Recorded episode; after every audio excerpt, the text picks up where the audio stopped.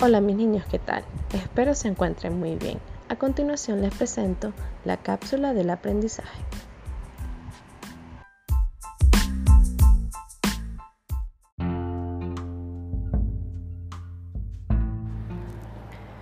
Es algo natural para el ser humano sentir miedo o preocupación y de vez en cuando sentir que perdemos el control de las cosas, porque durante el desarrollo pasamos por diversas etapas que eventualmente hacen surgir miedos leves o intensos, pero es importante atenderlos a tiempo y superarlos. Cuando los sentimientos de miedo son persistentes o extremos, podríamos estar presentando un episodio de ansiedad ya sea porque tenemos muchas obligaciones en casa o en la escuela, o porque emocionalmente sentimos que no somos capaces de afrontar las cosas que están por pasar.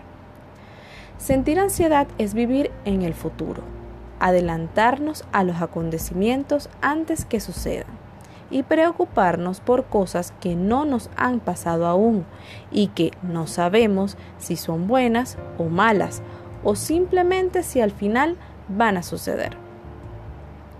Podemos manifestar la ansiedad en forma de miedo o temor, pero también podemos ponernos irritables o de mal humor.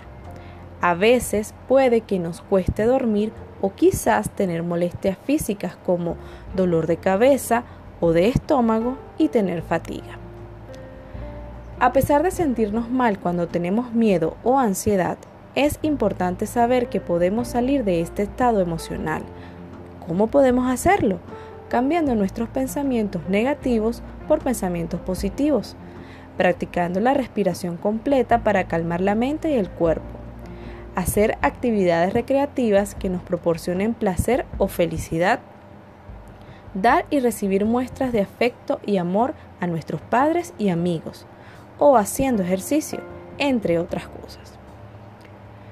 La práctica del yoga es una herramienta maravillosa que nos ayuda a salir de un estado de ansiedad y a mantener el cuerpo y la mente sanos.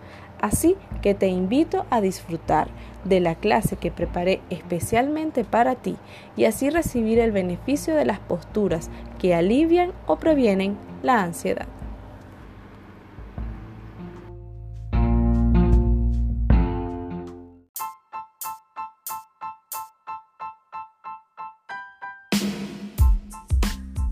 Fue un placer haber compartido con ustedes esta cápsula de conocimiento.